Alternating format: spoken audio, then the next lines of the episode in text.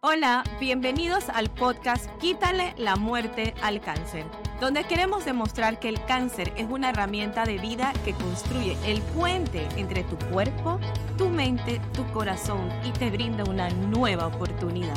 Somos tus anfitrionas Liz y Maritza. Y en este espacio vamos a compartir información, experiencias, consejos y testimonios sobre cómo enfrentar el cáncer con optimismo, fe y amor.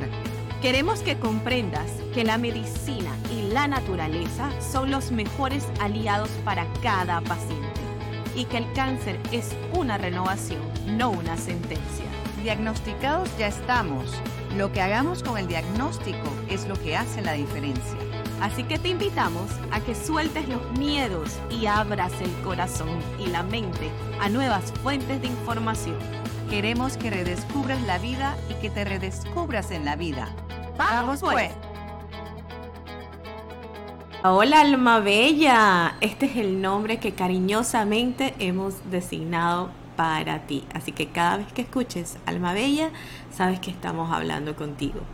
Gracias por estar aquí con nosotras. Hoy somos Maritza y Liz, dos sobrevivientes de cáncer.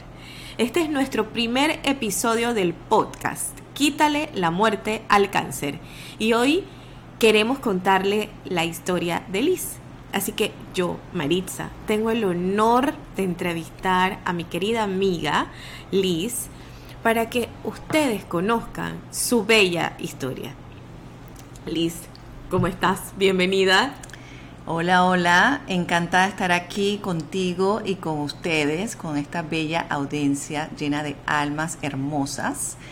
Y bueno, para mí es un placer eh, estar aquí contar un poquito de nuestra experiencia de sobrevivencia y de sanación.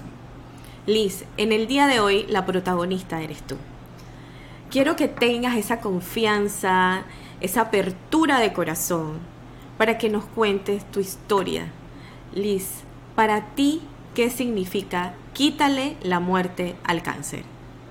Bueno, para mí quitarle eh, la muerte al cáncer significa que es necesario erradicar el tono negativo del cáncer, ya que ha sido eh, algo marcado a través de los años como una sentencia de muerte. Y no lo es, es una renovación. Así lo he vivido yo. Yo he tenido cuatro veces cáncer y he podido comprender a través de cada uno de estos diagnósticos cómo uno aprende y uno evoluciona como persona y es una sanación personal. Y bueno, por eso decidimos crear este podcast juntas, ya que queremos demostrar que el cáncer es una herramienta de vida que construye el puente entre tu cuerpo, tu mente, tu corazón y te brinda una nueva oportunidad. Sobreviviente de cuatro cánceres. Wow, Liz. Eso es, se dice fácil, pero es grande, grande. ¿Qué fue lo más difícil de enfrentar el cáncer? ¿Y qué fue lo más fácil? Bueno, para mí eh, lo más difícil de enfrentar el cáncer obviamente es el diagnóstico. Esa palabra cáncer que siempre ha estado ligado a algo negativo, pues yo también eh, tuve ese shock al inicio de escuchar esa palabra y uno piensa muerte, uno piensa todo porque yo, porque a mí, que fue la primera vez que me dio de adulta, que ya uno es consciente de la palabra. Porque mi primer diagnóstico fue de niña, yo obviamente no estaba consciente porque yo tenía cuatro años, pero tengo algunos leve, una leve memoria de, de algunas situaciones que pasé, pero tengo mucho el testimonio de mi mamá, de cómo la transformó a ella. Eso fue algo que obviamente cuando un niño tiene cáncer, el que lo vive más es el papá y la mamá. Bueno, mi mamá lo vivió, también tuvo su transformación espiritual. Bueno, a mí me ayudó desde niña a comprender de que soy bendecida y tengo una misión en la vida, porque así me lo transmitió mi madre. Así que bueno, para eh, cerrarte esa primera pregunta, que fue lo más difícil, yo creo que de, ya consciente de adulta, es el temor, el temor de la muerte. Claro. Liz, cuatro años. ¿De qué te diagnosticaron cáncer? Bueno, eh, a los cuatro años me diagnosticaron eh, de un cáncer que se llama neuroblastoma. Esto era un cáncer en ese tiempo, esto era en los 70, finales de los 70, Era un cáncer como la leucemia, que daban mucho a los niños en las glándulas suprarrenales y no tenía muy buen pronóstico, que eso después lo hablaremos sobre el pronóstico. Y bueno, como no tenía buen pronóstico, yo tenía grado 2 cáncer y en ese tiempo eran hasta el grado 3, o sea que era un cáncer bastante agresivo. Así que bueno, pasé por todo el ciclo de medicina tradicional, la quimio, la radiación a los cuatro años. Pasé todo eso en Miami porque no había pues esos especialistas en Panamá. Wow, imagínate. A la edad que todo el mundo está jugando con muñecas, brincando, saltando, yendo al kinder, tú estabas pasando por hospitales. Ya entiendo por qué esa transformación espiritual de tu mamá. ¿Qué te contó tu mamá de esa etapa? ¿En qué te, transmitió, en esto me transformé? Bueno, ella siempre me, cuenta que ese fue su encuentro con Dios, porque ella era atea. Claro. Y ella sí pidió la sanación. Eh, ella cuando me iban a operar, cuando empecé todo el ciclo, ella dijo, Dios mío, si tú existes, sánala. Eh, obviamente sí me sané y esa fue la conversión de ella, totalmente con Dios, de agradecimiento, de bendición y bueno, fue un camino que hicimos juntas porque siempre el tratamiento eh, quimio, radio, a una edad tan pequeña, es dura, el tema de los vómitos, las náuseas, y ella siempre me acompañó, ella siempre veía cómo me podía hacer feliz. Entonces fue creo que un crecimiento de ambas, aunque yo no tengo mucha conciencia porque era muy chiquita, pues para ella sí, ese tema de dar. Qué hermoso lo que dices ella siempre buscó las maneras de hacerme feliz. O sea que eso es el verdadero mensaje de los cuatro años. Qué hermoso. Liz, el segundo cáncer cuando vino. El segundo cáncer vino cuando tenía ya treinta y pico de años, eh, un cáncer de mama en la mama izquierda. Fue en el 2011 y esa fue cuando te digo que conscientemente escuché la palabra cáncer. Yo pensé que ya más nunca me iba a dar cáncer porque ya me había dado de niña. Y para mí también, ese sí fue un shock más grande porque uno piensa todo lo negativo. Claro. De que porque yo, que me voy a morir, etcétera, etcétera. Y bueno, empecé a hacer investigaciones de cómo me puedo sanar. Pero mira, mira, mira qué, qué interesante. Son los ciclos de la vida, ¿verdad? De niña la felicidad ahora a los treinta y pico, que me encanta que digas treinta y pico, porque se abarca bastante, es simplemente investigación. O sea que vamos construyendo una historia. ¿El tercero cuándo fue? El tercero fue cinco años después de ese cáncer y fue en el mismo lugar, en la mama izquierda. Y bueno, allí se decidió hacer la mastectomía para poder erradicar cualquier riesgo de acuerdo a mi médico oncólogo. Y también fue otro tiempo de transformación, de ver qué era lo que había fallado. En ese momento tuve muchas situaciones fuertes en mi vida. Mi papá falleció también. Así que me di cuenta que el cáncer también tiene una conexión a las emociones, a las emociones, a los traumas. Y desde el primer cáncer de adulta fue que me di cuenta de que yo tenía que trabajar en muchos traumas del pasado. Y yo empecé desde el 2011 con un psicoanalista y me ayudó mucho a comprender mi infancia. Obviamente el, primer cáncer que tuve, que claro, eh, te afecta por el resto de tu vida. Y también por los tratamientos que había recibido, todo eso, pero bueno, los cánceres de adulta, el primero y el segundo, me di cuenta de que hay emociones y traumas a sanar. Imagínate todo lo que llevamos. Primero la felicidad, después la investigación, después el descubrir que hay emociones y traumas a sanar. Vamos construyendo y hilando una historia maravillosa, Liz. ¿Y el cuarto cuándo fue? Bueno, el cuarto fue este año, en enero, que me diagnosticaron de un cáncer de endometrio, que también fue un shock. Yo es que, ¿por qué de nuevo? Pero ya con, con el crecimiento que había adquirido a través de los años, mi fortalecimiento espiritual, emocional, mental. He aprendido muchas herramientas, sobre todo en pandemia. Me ayudó mucho a entrar en mí y poder sanar a veces ese ruido que tenemos. Eh, desde el día uno di gracias, agradecí. Gracias Dios mío por este cáncer que tengo, por algo será, algo nuevo voy a aprender. Entonces, para mí fue como un retiro. Fue como un retiro porque yo dije, este momento es para mí, no tengo que contarle a nadie, porque hay que respetar eh, las personas que cuando tienen un diagnóstico así, tienen todo su derecho de vivirlo como quieren vivirlo, de acuerdo, claro, a lo que indica el médico. Y yo decidí vivirlo yo, yo entender un poquito más y poder buscar también soluciones, porque siempre hay que buscar soluciones, ya sea con la medicina, ya sea con todas las herramientas espirituales que uno puede tener. Entonces, así fue ese cuarto cáncer que fue este año. Eh, viví mi retiro profundo donde busqué tratamientos alternativos, por ejemplo, vitamina C en altas dosis intravenosa, me hice la cámara hiperbárica y y bueno, gracias a Dios, todo eso que hice logró que el tumor se achicara. Y bueno, gracias a Dios que tampoco tuvo una repercusión de que en el CAT todo salió bien, o sea, no se fue a otro órgano. Y simplemente lo que tengo que es cuidarme eh, como manera preventiva. Claro. Mira qué interesante. Alegría, investigación, transformación y ahora el agradecimiento y herramientas que se aplicaron y búsqueda de alternativas. Todas las historias cuentan algo tan hermoso y cada historia tiene algo que siempre deja un mensaje.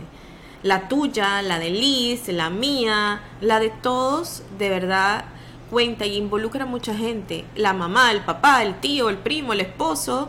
Y, y quiero contar algo, Liz, si me lo permites, quiero agregar algo. Cuando en este enero del 2023 tuve la oportunidad de estar ahí contigo cuando fue el diagnóstico del cuarto diagnóstico de cáncer. Y fue muy interesante porque poder sentarnos a analizar cuáles eran los mejores tratamientos, cuáles eran las mejores dosis, buscar médicos que brindaran esta medicina complementaria llena de nutrientes. Fue muy interesante realmente porque fue un redescubrir de mucha información. Y, fue ahí, me acuerdo, donde tú dijiste, me voy a tener mi espacio, necesito mi retiro, necesito realmente un tiempo para mí. Y eso me pareció tan valioso, me pareció tan valioso porque muchas veces lo que invita o el entorno que invita a cuando estás en cáncer es, ¿sabes qué? Ocúltate porque esto es vergonzoso. Exacto o ocúltate porque realmente lo que vas a pasar no es lo mejor y o simplemente sal y cuéntaselo a todo el mundo porque necesitas eh, ser la víctima de la situación. Entonces, en ese momento me acuerdo de algo súper que me vino a mí una reflexión importantísima. Y yo decía, ¿sabes algo? Cada situación víctima, el que lo habla, el que no lo habla, el que se avergüenza, el que, el que tiene un retiro, el que lo busca, el que no lo busca. Cada persona maneja la emoción de acuerdo a dónde está en ese momento. Así es. Pero lo más lindo, y que es lo que quiero rescatar de todo esto, es que cada persona se adentra a la emoción. Y con tanta información que hay afuera de suéltalo, sé fuerte, tienes que ser ahora una guerrera o un guerrero y tienes que ser ahora como mínimo superman superwoman, en un momento de tanta vulnerabilidad, es importante abrazar las emociones como lleguen, como vengan y como estén. La verdad que, que, me, me, encantó verte ese proceso y en el transcurso de los podcasts iremos contando de las experiencias mucho más. Pero quisiera, Liz, que podamos cerrar este capítulo diciéndole a las personas desde tus propias palabras, desde toda esta experiencia que has tenido, ¿cuál sería tu recomendación o tu consejo para estas personas que están recibiendo hoy en día un diagnóstico o que acaban de recibir un diagnóstico o que están pasando por el proceso de quimio o que están teniendo una recurrencia o todas las personas que vivimos, y ojo, escuchen esta palabra, vivimos con miedo de tener una recurrencia. ¿Cuál sería tu recomendación y tu consejo? Mi recomendación es no tener miedo, porque el temor es lo peor para el cáncer O sea, que eso te va a acelerar el cáncer porque es algo emocional. Uno de verdad tiene que buscar las herramientas donde uno puede estar tranquilo, donde tú puedas abrazar tus emociones, como tú dices, aceptarlas. Y yo pienso que la primera clave que yo también comprendí en esta última fase eh, es la comprensión. O sea, la primera etapa de cualquier diagnóstico es comprender, porque no entendemos. Y a veces damos todo ese poder al médico pensando que él es el super Dios, el que todo lo conoce y le damos todo nuestro poder. Yo pienso que el mayor mensaje es no dar ese poder, o sea, mantener tú ese poder. El poder de comprender por qué te está pasando. Obviamente no hay las causas muy claras de por qué es el cáncer, pero por ejemplo, mi cáncer de endometrio, mucha de la causa fue la mala alimentación que estaba haciendo, me estaba comiendo mucho el dulce, mucho azúcar y me di cuenta que yo tenía que cambiar eso. Entonces, hay uno puede ir descubriendo o a veces son como que esas luces que te manda Dios, esos aha moments, ay, yo creo que esto tiene que ver con un trauma o porque estoy, tengo mucho estrés en el trabajo o estoy dando mucho de mi poder o, he perdido mi poder con mis hijos, o sea, no me doy eh, espacio a mí misma. Yo pienso que esa primera etapa tiene que ver con la comprensión y el no temor. Buscar herramientas para no tener eso, ya sea buscando personas que te apoyen, que entiendan ese lugar donde tú estás, pero que no te bajen, que no te bajen esa energía. Y tú tienes todo el derecho para decir, hey, yo quiero estar sola, eh, yo no quiero ahorita hablar con ustedes. Las personas tienen que entender eso y que tú busques esas personas que son tu persona vitamina. Total. Entonces, buscar personas vitamina, buscar herramientas, buscar podcasts, personas que nos pueden iluminar en esta nueva fase, en esta situación que estamos viviendo. Por eso para mí esa fase de comprensión fue vital. Que después podemos hablar que yo pude entender las siglas del cáncer, porque primero es la comprensión, luego es una aventura, me di cuenta que estoy viviendo una aventura. La nutrición para mí fue clave para poder regresar a mi sanidad y luego también confiar, hay que, hay que confiar en el proceso. Luego el tema espiritual es muy importante y finalmente es una renovación. 100%. ¿Cuál es tu objetivo, Liz? Este es tu momento, esta es tu entrevista. ¿Cuál es tu objetivo con este podcast? Bueno, mi objetivo y nuestro objetivo es poder crear una comunidad de personas que se sientan identificadas con nuestra historia y que quieran compartir la suya. Queremos que este podcast sea un lugar de encuentro, de diálogo, de aprendizaje, de inspiración. O sea, queremos dar ese espacio de vida y de esperanza. Gracias Liz. Gracias a todos ustedes por estar con nosotros.